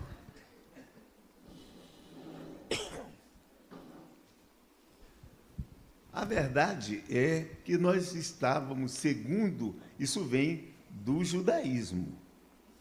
Né? Nós estávamos sempre em condições de pecado diante de Deus. Porque, inclusive, na época, para o judeu, o pecado é como se fosse um vírus. Se você tocasse numa pessoa em pecado, uma pessoa imunda, você estaria imundo. Quando eu falei que Paulo era da diáspora e perseguiu o pessoal da diáspora, o Sinédrio usou ele contra aqueles que eram considerados cidadãos de segunda classe para perseguição, porque não era um judeu que era de Jerusalém ou que era da Palestina quem estava perseguindo, mas um igual que estava perseguindo, era uma briga entre eles. Tinha essa colocação. Então, o indivíduo que estava em pecado tinha que ser salvo.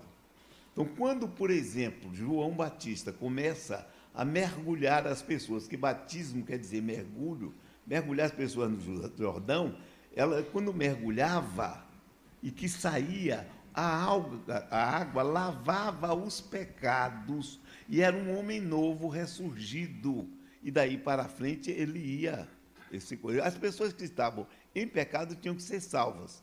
Isso veio para o, o movimento inicial de Jesus e para o cristianismo de uma forma geral. E o batismo sempre foi para fazer a salvação. Existia, inclusive, uma discussão. Tertuliano dizia que o indivíduo que fosse batizado não podia mais pecar, porque se ele pecasse, ele perdia a salvação. Mas acontecia que as pessoas eram é, é, que só os adultos eram batizados, o adulto era batizado e depois voltava a pecar, isso deu um problema muito sério. Porque o, o cara tinha que ser salvo várias vezes. tinha gente que se viciava em salvação. Tá, amiga?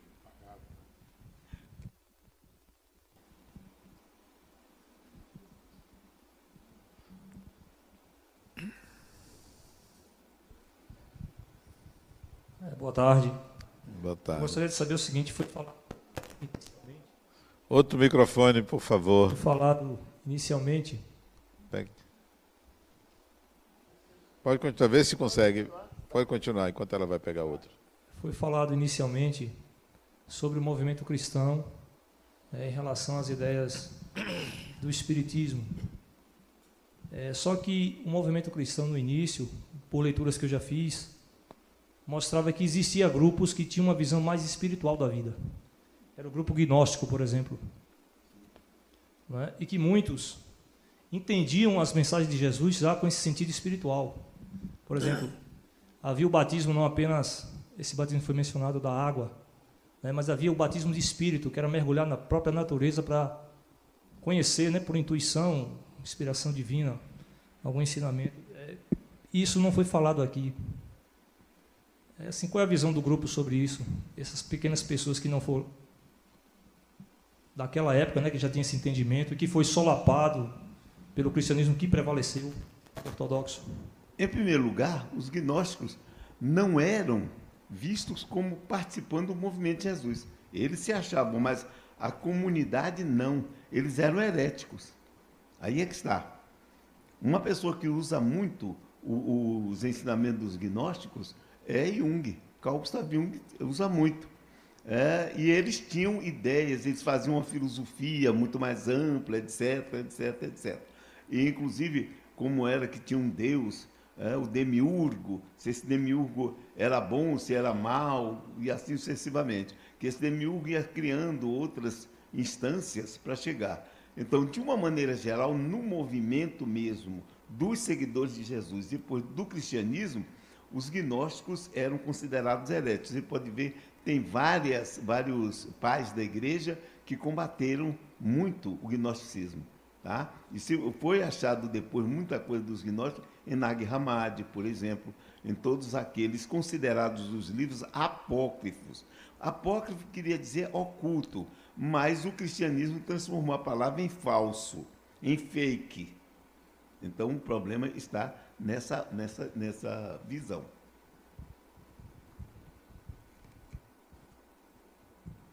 Aqui. Não, continua. Por favor, para não virar debate, a outra pessoa, senão vai ter debate. Adenal, você traz, uh, você escreve sobre o cristianismo, achei até fantástico isso, quando você traz que ele é um grande mar onde desaguam muitos rios e que por conta da profundeza das correntes ali se insere, né, dentro de uma perspectiva do cristianismo, o espiritismo. E na sua fala de hoje me ocorreu algo assim interessante, porque você também fala sobre o neocristianismo dentro o espiritismo como sendo um neocristianismo dentro de uma perspectiva do espiritismo trazendo um novo, uma, no, uma nova perspectiva de aprendizado das mensagens de Jesus. Aí me veio a seguinte é, indagação: então seria o espiritismo transcendendo ao cristianismo? Veja bem, é, eu escrevi um livro chamado Religião Pessoal. E nesse livro eu considerei e ainda considero que o cristianismo foi a religião que mais se dividiu na humanidade. Mais se dividiu. Na verdade, você não tem um cristianismo. É como o hinduísmo. O hinduísmo não é uma religião, é um conjunto de religiões. O cristianismo é um conjunto de religiões que se dividiu logo depois que Jesus desencarnou, já foi dividido. Ortodoxo, católico, apostólico, romano, e aí veio vieram outras igrejas que praticavam é, o cristianismo de uma forma diferente, né, de acordo com a cultura.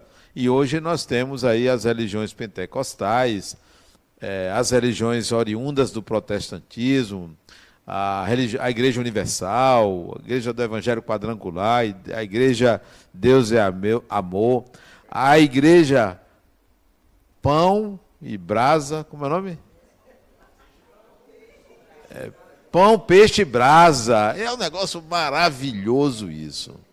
Olhe bem, tudo isso tem o nome de cristianismo, mas na verdade são religiões distintas. E eu, naquela oportunidade, analisando essas divisões, eu entendi e entendo que são é, perspectivas psíquicas distintas, é o amadurecimento do eu.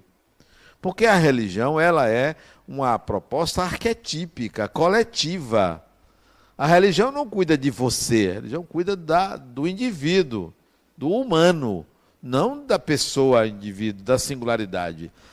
E na medida em que a religião coletiva não atende às transformações dos indivíduos, o amadurecimento do espírito, ela vai se dividindo, ou nasce outra. O cristianismo foi se dividindo, foi se dividindo, foi se dividindo, e vai continuar se dividindo. O Espiritismo, nessa perspectiva, é uma divisão nessa perspectiva, onde cristãos, espíritos que migraram é, dentro do cristianismo por várias religiões, passaram pelo protestantismo, encontra no espiritismo um reduto das insatisfações com o cristianismo. Pode observar que a maioria dos espíritas foi cristã ou foi cristão. Insatisfeitos porque o cristianismo já não atendia às suas, à sua maturidade, à sua evolução, à sua mediunidade. Já não correspondia. É como se fosse uma divisão, como se fosse. E assim é visto. Pelos próprios católicos, o Espiritismo é visto dessa forma. Bom, mas eu considero que o Espiritismo deveria reencarnar. Reencarnar. Né? Vamos desencarnar, porque esse modelo é um modelo que não atende, não atende. Olhe bem, nós somos 210 milhões de habitantes. 2,8 3% se declara espírita, se declara 3%. Vamos dobrar 6% para os que não se declaram. Até mesmo esses que se declaram são mais católicos do que espíritas. Frequentam, mas ficou bom, vai embora. Então, 3% de 210 milhões de habitantes são 6 milhões de habitantes, num planeta de 8 bilhões de habitantes. Qual é a expressão do Espiritismo nesse universo? Zero. 0,000. Isso quer dizer que o movimento do Espiritismo não é crescente. Ele ficou ali no nível brasileiro, né? não aumenta, Próximo censo nós vamos encontrar a mesma coisa, 2,8 e alguma coisa, porque ele não não está atendendo ao amadurecimento psíquico, ao amadurecimento do espírito. Então, o que é que pode haver? A reencarnação. Isso foi tentado no século passado, a reencarnação do espiritismo pela Umbanda.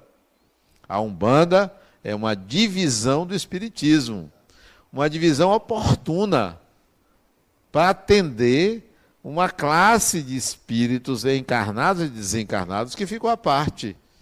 Então dividiu. A Umbanda está aí, é uma religião legalmente constituída, não é uma seita tal. Então nós temos espíritas e temos umbandistas. Espíritas e umbandistas. Foi a primeira divisão do espiritismo. Quer dizer, houve uma outra, o rustenguismo, mas não vingou, ficou lá pelo Rio de Janeiro, não vingou. A divisão realmente real foi lá no Rio, do surgimento da Umbanda. A gente nota aqui ou ali um, alguém trazendo um movimento novo dentro do Espiritismo. Médiums que fazem o seu Espiritismo, mas ainda não ganhou corpo né, para ser uma nova divisão. Vamos ver se Século XXI, esse século que nós estamos agora, é 21? É, né? Século XXI, vai surgir a reencarnação ou uma nova divisão para atender o amadurecimento das pessoas. As pessoas estão amadurecendo, o espírito está reencarnando, está querendo outra coisa, está querendo algo diferente. Vamos ver se isso vai acontecer.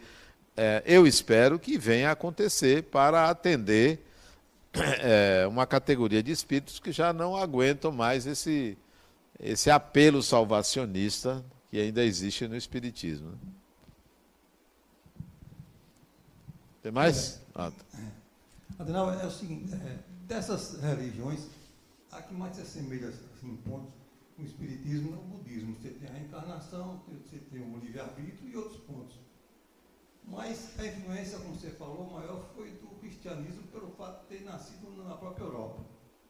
Minha pergunta é, se Chico Xavier, essa obra dele toda, fosse lá na França, no caso Europa, a, a divulgação, a propagação da doutrina seria bem maior. Se você concordar com isso, então a culpa vai ser da espiritualidade que escolheu aqui. Tá acontecendo. Olhe bem. Deixa eu dizer uma coisa a você. O Espiritismo adotou a reencarnação eh, nos moldes budistas, num equívoco muito grande, né? É, que veio lá do hinduísmo, a reencarnação, que veio lá de longe, a ideia da metempsicose. Mas o espiritismo ele está mudando, não aceitando a reencarnação nos moldes budistas. De jeito nenhum. A reencarnação não é um processo punitivo. E a reencarnação no budismo é um processo punitivo. Foi aceito isso, criou-se uma lei de causa e efeito. Ó, você veio para pagar, para resgatar. Essa era a ideia de reencarnação. E isso está mudando. Nós estamos mudando. Não. Você não está aqui para pagar nada, para resgatar nada, para ser punido. Reencarnação é um processo natural, biológico. Biológico, toque a vida. Então, vamos começar a mudar esse conceito. Outra coisa que você disse. Não, não há uma espiritualidade que faz isso. A espiritualidade trouxe para cá. Que espiritualidade é essa? Um grupo de pessoas desencarnadas. Espíritos desencarnados guerreiam tanto quanto a gente aqui. Não tem um, um, poder central que diz assim: olhe, vamos fazer isso ali, vamos fazer isso aqui. É guerra de foice. É como Djalma disse, são países. Hein? Peraí, eu chego lá, só para desconstruir a ideia de que há um poder central, uma espiritualidade que decide tudo. Não tem isso. São grupos de pessoas aqui e ali que resolvem fazer isso. Não tem essa, essa organização. Aqui na Terra tem algum organismo que tem o poder de decidir sobre a vida das pessoas? Não tem. Nem a ONU. Quem decide tudo na ONU são cinco países que decidem tudo. Quiser ter uma guerra, outra coisa. E eles são monocráticos. Se um país quiser fazer a guerra, desses cinco faz e os outros não podem fazer nada. Quem tem decidido as coisas na Terra é quem tem dinheiro e arma. É. Não tem negócio de espiritualidade, não, vou fazer isso, vamos, vamos desencarnar fulano, vamos levar o espiritismo para ali. Isso é um movimento particular, o movimento espírita é um movimento particular do mundo espiritual. Então não tem essa espiritualidade. O fenômeno Chico Xavier foi um fenômeno dentro da ideia religiosa do Espiritismo. Ele veio como um grande sacerdote. Um grande sacerdote que é, trouxe uma forma popular de apresentar o mundo espiritual. Uma forma popular de falar sobre reencarnação nos moldes budistas. Né? Causa e efeito, tal, resgate, sofrimento tal. Então, veio trazer algo, é, digamos assim, que, que popularizasse, não muita coisa nova, mas o que se popularizou. Se ele fosse na França, não aconteceria nada. Nada. Ele foi aos Estados Unidos, não aconteceu nada, porque o americano é outra cultura, né? a mediunidade lá é tratada de uma forma diferente e não resultou em nada. Ele foi aos Estados Unidos, ele e Valdo Vieira, é, psicografaram algumas mensagens, encontraram lá um espírito um, um, um Emmanuel de lá, que tem suas ideias, que são diferentes daqui. Né? Não aconteceria nada se qualquer um de nós fosse levar esse espiritismo para outro país. Eu vou viajar quarta-feira para o Canadá. Vou fazer palestras lá. Para quem? Brasileiros. Todo mundo que sai para falar fora do Brasil é para brasileiros porque o Espiritismo é uma religião brasileira. Ele só vai ser aceito em outro país se nós é, levarmos para a cultura daquele país e não a nossa cultura. Não adianta. Você chega lá para a Alemanha e propõe esse Espiritismo. Tem um livro meu, é, Psicoterapia e Mediunidade, Djalma, que está sendo traduzido para o alemão. Até amanhã, tradutor, ele vem aqui vai ficar hospedado em minha casa. Tem um ano e alguns meses que nós estamos traduzindo o livro. Ele disse para mim assim: Adenauer é, é um mal, é um escritor mal, é um mau escritor, você escreve mal. Ele, meu tradutor, você escreve mal. Né? E eu tive que engolir isso. Você escreve mal. Aí, resultado, nós estamos traduzindo o meu livro, nos reunimos quinzenalmente, traduzir meu livro. Ele está sendo todo modificado para o alemão ler. Modificado com a minha participação, claro. Adenal, se você botar isso aqui, o alemão não vai entender. O brasileiro entende, mas o alemão não entende. E são três tradutores. Não é uma pessoa, são três. O alemão não entende isso aqui, aí eu tenho que mudar. Mudar, mudar, mudar. Cada quinzena é uma mudança para traduzir um livro de 440 páginas. Já tem um ano e alguns meses, porque na cultura alemã você não pode usar essa linguagem, porque o alemão vai dizer: peraí, você está ficando doido. Aqui a gente entende. Então, se Chico Xavier fosse reencarnar lá na Europa para levar esse espiritismo, não aconteceria nada. Ou, em, ou no Japão. Você já pensou? O japonês não vai entender o que a gente fala em japonês se a gente só traduzisse. Então, tradutor. Não, não vai dar. Você tem que levar para a cultura da pessoa. E levar para a cultura da pessoa, por exemplo, você vai para a China, uma cidade de 50 milhões de habitantes, uma cidade chinesa. Vamos lá pregar espiritismo. Mediunidade, ele não sabe o que é. Você vai falar o quê? Você tem que explicar, tem que buscar elementos na cultura dele. Você não conhece, então é melhor você reencarnar lá, aprender o chinês. Aí, se você reencarnar lá, você esquece tudo que você tinha aprendido aqui, aí vira chinês, acabou. Então, não... O negócio é complexo, né, Djalma? Oi. Não, para não, não virar debate, vamos socializar aí as, as perguntas. Né? O Adenauer, Oi. tem um, um fato interessante, me permita aí, eh, eh, Marco, que é o seguinte, o Espiritismo não veio trazido para cá por Espírito nenhum. Nenhum. Sabe por quê? Porque nós éramos colônia cultural da França. Só isso. Os livros aqui, aqui no Brasil não tinha imprensa. Quando se escrevia um livro, ia para a França para ser impresso lá e trazido. Então, a inteligentesia brasileira falava francês. Nós éramos colônia da Inglaterra via Portugal, economicamente, e nós éramos colônia cultural da França. Quando saiu o livro dos Espíritos lá, bateu aqui uns quatro ou cinco meses depois. E o pessoal começou a ler o primeiro livro dos Espíritos. Então, eles acompanharam isso. A revista Espírita vai mostrar, em, em 1866, que foi fundado o primeiro centro espírita aqui no Brasil, aqui na Bahia, o Círculo Familiar de Espiritismo. Ele vai mostrar o Diário da Bahia com uma, uma, um, um, um médico que escreveu, traduziram do francês, uma reportagem com um, um médico, e esse médico ele falava contra o espiritismo.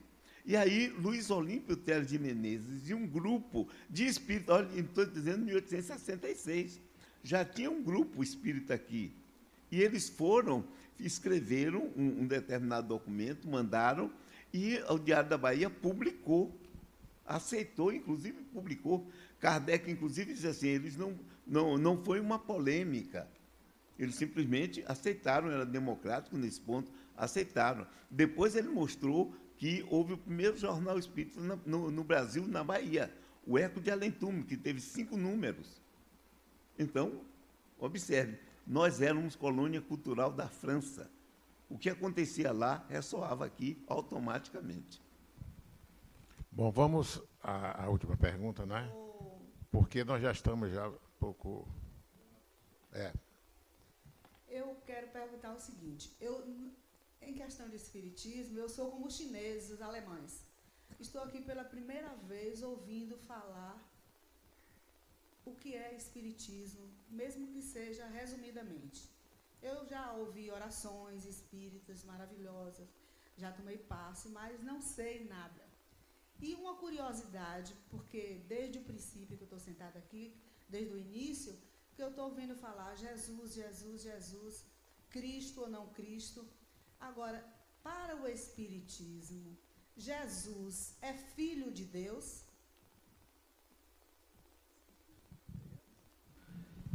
Como todos nós, eu, você e todos estão aqui. Todo mundo é filho de Deus. Não foi Deus que criou tudo? Todos nós somos. Então não existe um particular filho de Deus. Porque eu, por exemplo, me considero muito querido por Deus. Por que, que só Jesus? Ah, de jeito nenhum.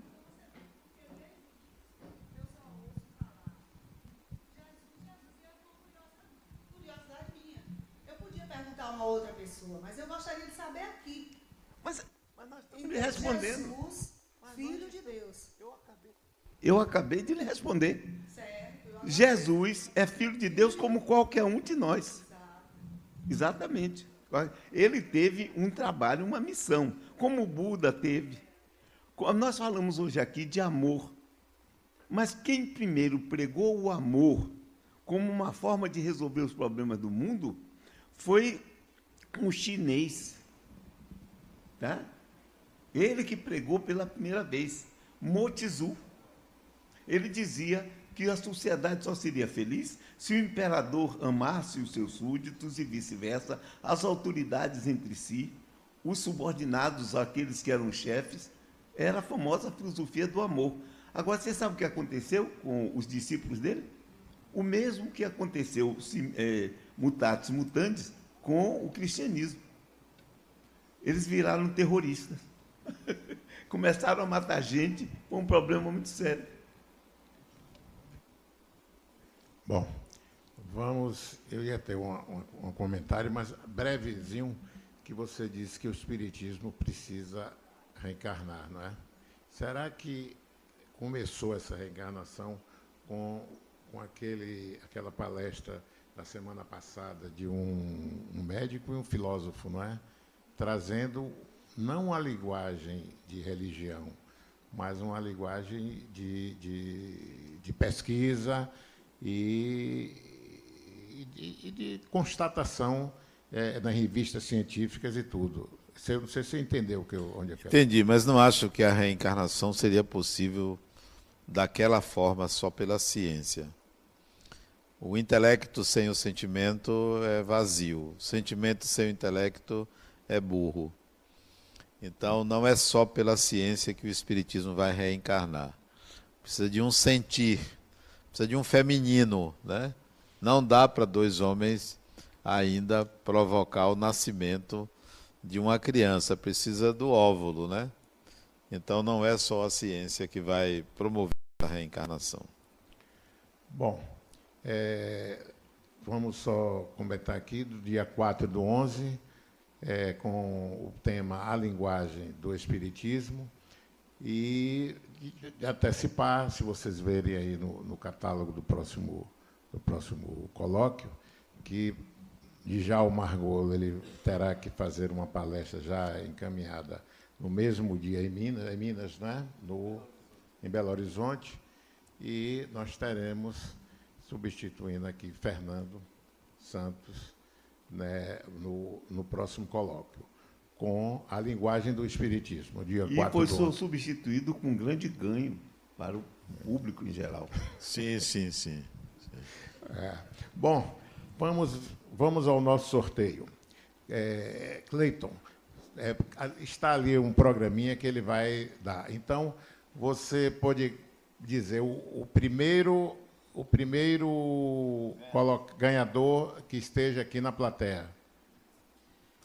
O, o primeiro ganhador é o número 728, Marcos Souza. Por Outro, favor. outro Tá Marcos? Marcos. Só dá Marcos aqui hoje. O Marcos. Vai lá entregar o livro? Como, como você é o primeiro, você fica na escolha aqui do livro que você desejar em primeiro. Se é Voo do Espírito, Viver Voo do Espírito? Ah, que beleza. Mas não leve o mostrador. Hein? Ele quer levar. É, vamos ao segundo colocado. O segundo é 808, Tereza Trindade. Tereza Trindade. Tereza? Olha, Aê! rapaz. Eu acho que teve alguma maracutaia aí. Tereza, é, escolha viver como espírito ou pragmatismo espiritual. Você aí você vai se pronto, você vai compreender melhor o que Isso. você está perguntando. E o terceiro que agora é quem está nos assistindo. O terceiro aqui, para quem está nos acompanhando pelo canal do YouTube, é o número 713, Eugênia Bahia. Pronto, Eugênia, seu, o livro Pragmatismo Espiritual vai estar a partir de segunda-feira na livraria. É só você se identificar. Okay? E se não for de Salvador? E se for dos Estados Unidos? Aí ele manda aqui. Ele pega o endereço da pessoa. Pega o endereço da pessoa. Porque. Bom, é, com as palavras, a palavra final, que, que nós vamos começar, a Djalma tem alguma, algo para. Esse colóquio ele tem um grande objetivo, que é justamente nós começarmos a pensar fora da caixa. Não é pensar com o coletivo espírita como tradicional, porque nós estamos vendo uma mudança muito grande. É, as pessoas no Espiritismo veem, por exemplo, Jesus, o movimento de Jesus, através de romances. É, Paulo Estevão, há dois mil anos, é, 50 anos depois, Renúncia. Então, muitos livros romanceado falando de Jesus e a gente fica empolgado. Só que romance é algo que alguém inventa, cria, mesmo usando elementos. E eu estou muito preocupado porque agora a, a Federação Espírita Brasileira começou a colocar nos livros que, de André Luiz, e eu já mostrei isso na Marce, romance espírita. Então isso cria um problema muito sério.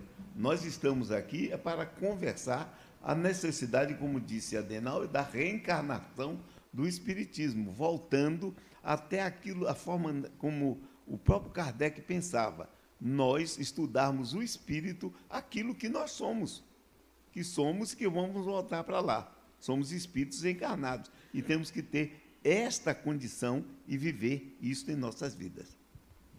Pronto, Adenauer, é, com a palavra final e a mensagem a, que toda todo encerramento aqui do, do nosso colóquio.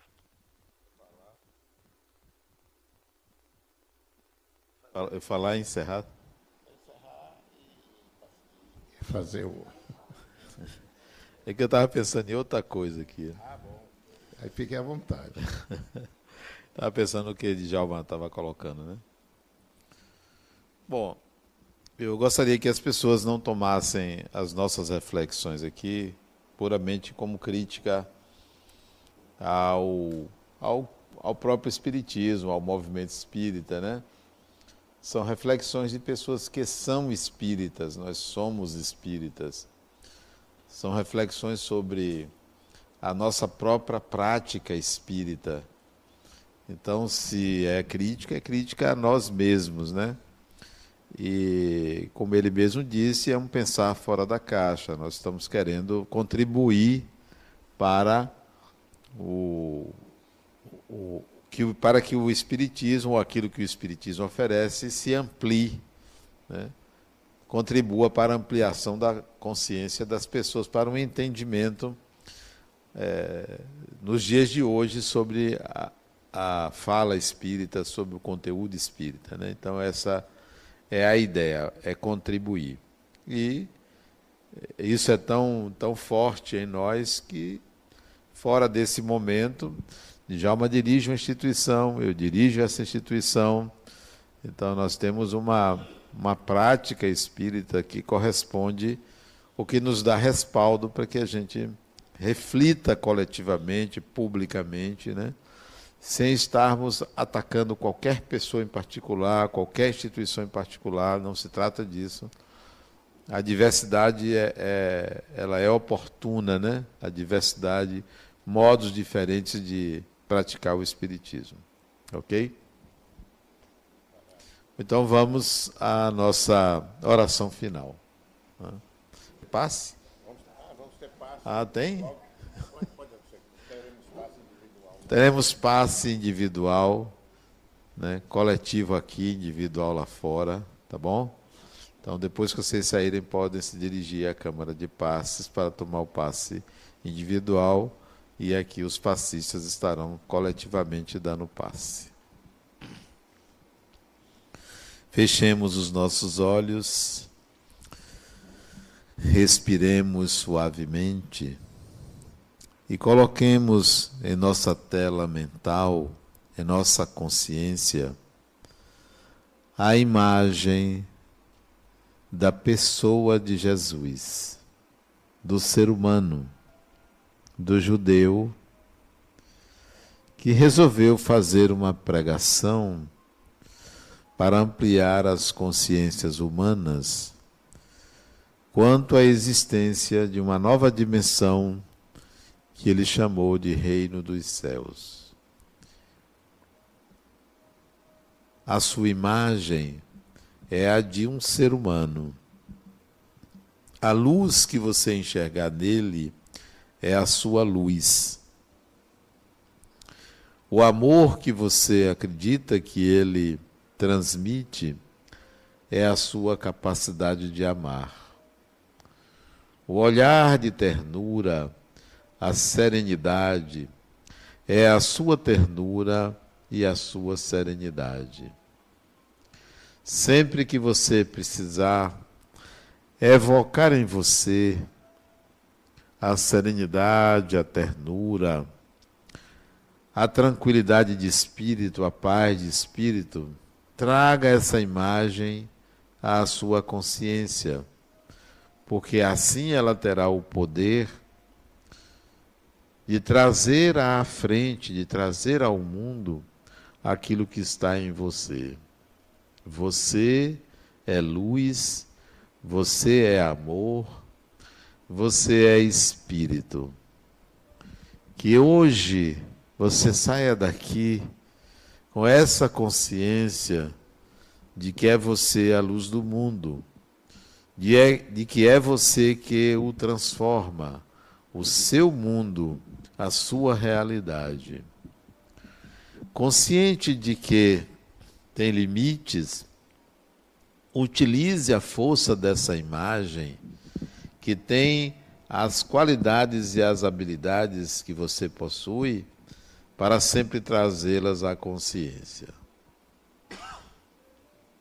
Não se intimide diante de qualquer situação que lhe traga medo. Não se intimide diante de adversidades. Não se intimide diante do mal. Nada, absolutamente nada, poderá lhe destruir Nada poderá retirar de você a sua condição de criatura divina e que tem toda uma evolução pela frente. O Mestre Jesus é um modelo, é um exemplo que você pode retirar das palavras dele aquilo que reverbera em você como ética, como modo de viver que lhe trará a autorrealização, a felicidade que você tanto almeja. Que nós saímos daqui hoje fortalecidos, conscientes do amor de Deus. Que assim seja.